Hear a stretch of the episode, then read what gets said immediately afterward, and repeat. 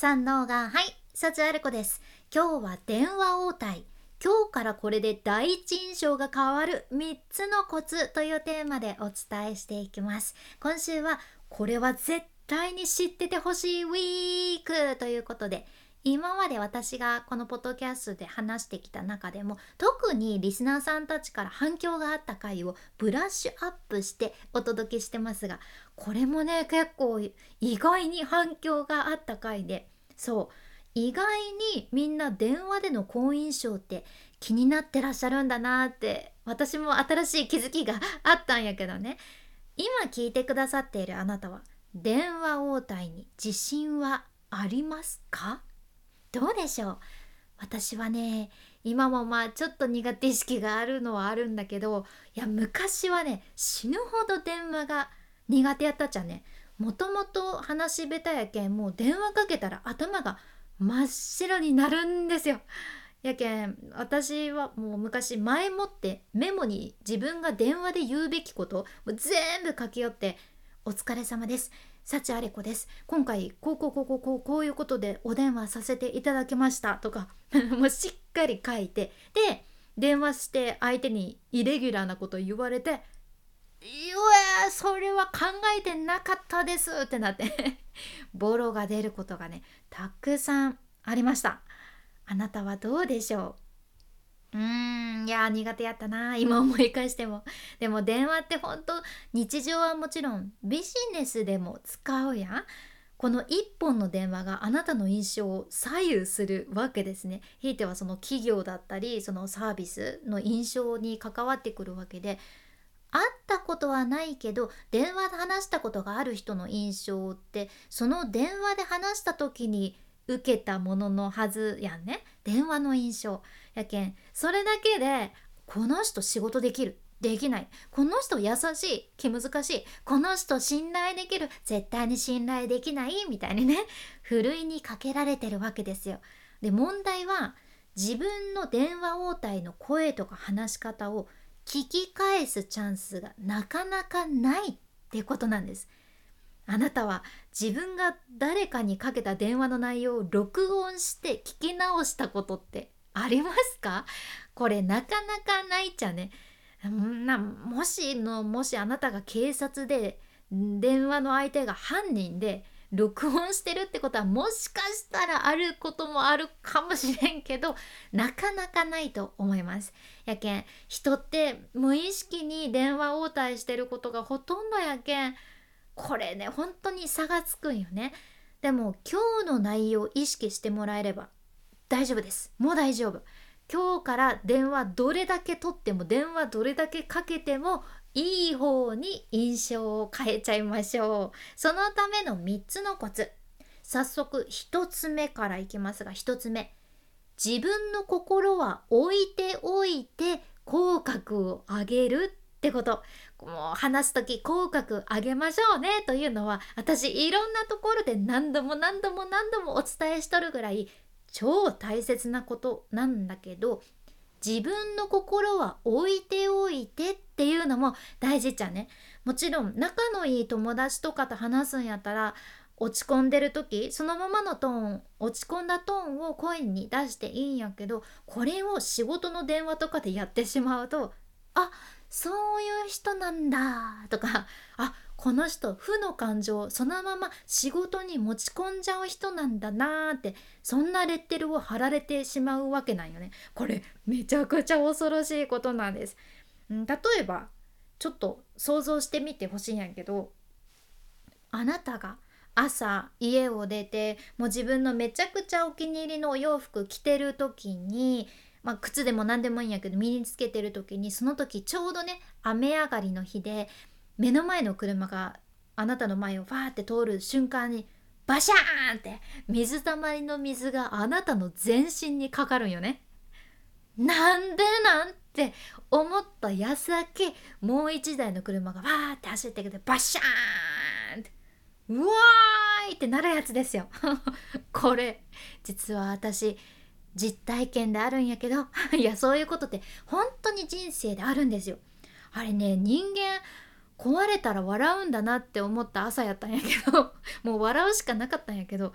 でもねそうそう今そういうことがあなたに起こってるとしてそういうシチュエーションで例えばあなたも時間ないけんとりあえずそのまま会社行ってあもう絶対この姿見られたくないずぶ濡れの姿見られたくないっていうような好きな先輩とかにたまたまその日に限って出くわしてなんでかななんでかなってなってる時にオフィスに着いてすぐもう仕事だからねすぐクライアントに大事な電話をせないかんってなってちゃんと切り替えられますかってことなんです。もう気持ちはぐちゃぐちゃですよね。は水たまり、はトラック、あのワゴン車、あ先輩に会ったとかもうぐっちゃなってるけど切り替えられるかスパッと忘れて電話応対できるかってことじゃん。メンタルって自分が思ってる以上に声に出るけんいやこれはね人間やけんみんなそうじゃん。だからこそいつもよりも口角を上げて話してみてください。口角上げるだけでね声のトーンも上がって明るい声になるんです。あとちょっと苦手な上司に電話する時とかもね そうでやっぱり人間どうしてもあなたのこと苦手なんですよねっていうのも声に出てしまうので そういう時もとにかく口角上げてみてください。はい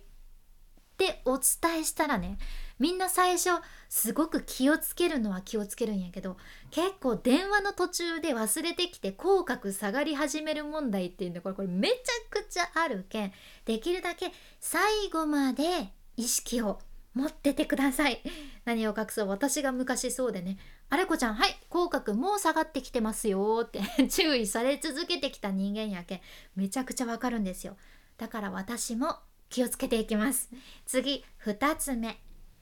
長い丁寧な表現は区切るってことです。させていただきますとか承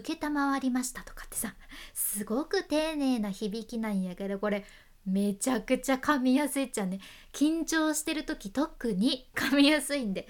これをねしょっちゅう噛んでると電話の相手ももうそこが気になってあまた噛んでるまた噛んでるって気になって内容が入ってこんくなるけんこういう時は是非区切ってみてください。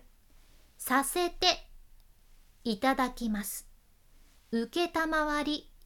ましたとかちょっとね途中でスラッシュを入れるイメージかな。これだととにかく滑らかに一気に言わないとさせていただきます承りました。みたいな。一気に言わないとって思って発音するよりはゆっくり丁寧に落ち着いて言いやすくなるけん。これもよかったらお試しください。では最後3つ目。相手に伺う時は語尾の音を上げるってこと。これもめちゃくちゃ大切。ほんとちょっとしたことなんやけど語尾の音上げるのと下げるのってもうこれ印象全然違ってきます。これねどれぐらい違うかっていうと例えばあなたが語尾の音を上げたらなんかいつも困った時もうすごくいいところでアンパンマンに新しい顔を投げてくれるスーパーヒーローのジャムおじさん。バタコさんやったっけ？まあいいや。でもスーパーヒーローのジャムおじさんになれるんだけど語尾の音下げたらなんとアンパンマンに新しい顔を投げるふりして 投げると思った？え投げると思った？投げませんって言ってアンパンマンの顔自分で食べるようなもう超極悪ジャムおじちゃんになるくらいそれぐらい印象変わるんよねこれ伝わりますか？伝わらんやったと思うちゃんと別の例を出すとね語尾下げたバージョンで言うと例えば「では資料をお送りいただけますか?」「では資料をお送りいただけますか?」語尾上げたバージョンでは資料をお送りいただけますか？では資料をお送りいただけますか？どっちが印象いいかってことなんです。そう。ご確認いただけますか？ご確認いただけますか？そう。これね。コールセンターの方とか時々語尾の音が常に下がってる人いらっしゃるんやけどこれもったいないめちゃくちゃ印象悪いよねこれは多分その人も悪気があってやりよるんじゃないと思うけど普段から語尾を下げる癖がある人がついやっちゃうものなんですよ。特に電話とかってさパソコンとか資料を見ながらとかやり取りすることあるけん自分の意識がね全部そっちに持っていかれて声の好印象なんて考えてられけられないからさ語尾を下げて話してしまうっていうのあるじゃん。だからこそ何か伺う時は語尾の音を上げるっていう意識が大切なんです。これもよかったら参考にしてみてください。今日は電話応対。今日からこれで第一印象が変わる3つのコツ。1つ目自分の心は置いておいて口角を上げる。2つ目長い丁寧な表現は区切る。3つ目相手に伺う時は語尾の音を上げる。っていうことでした。ちょっとでもあなたのお役に立てれば幸いです。君に幸あれ。ではまた。博多弁の幸あれ子でした。